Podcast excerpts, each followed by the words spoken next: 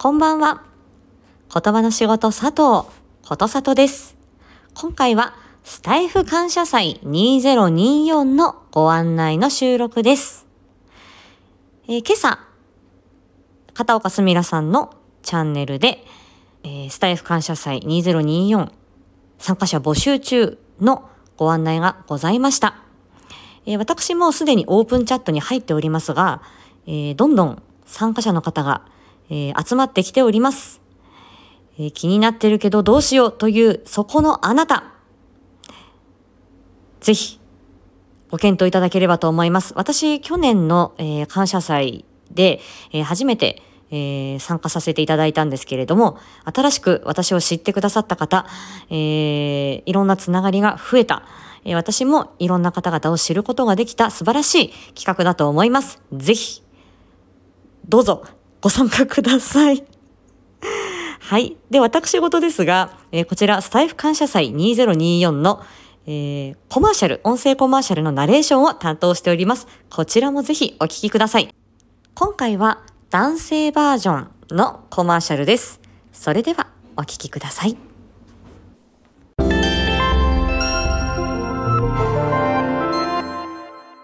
スタイフ感謝祭2024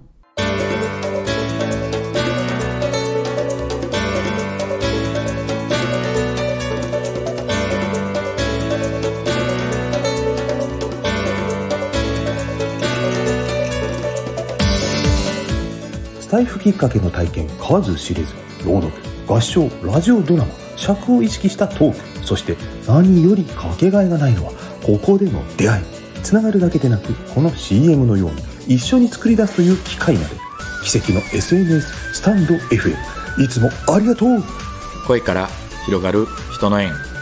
本当にたくさんの人とつながって縁をいただくことができました。その縁をつなぐ場を作ってくれてありがとう。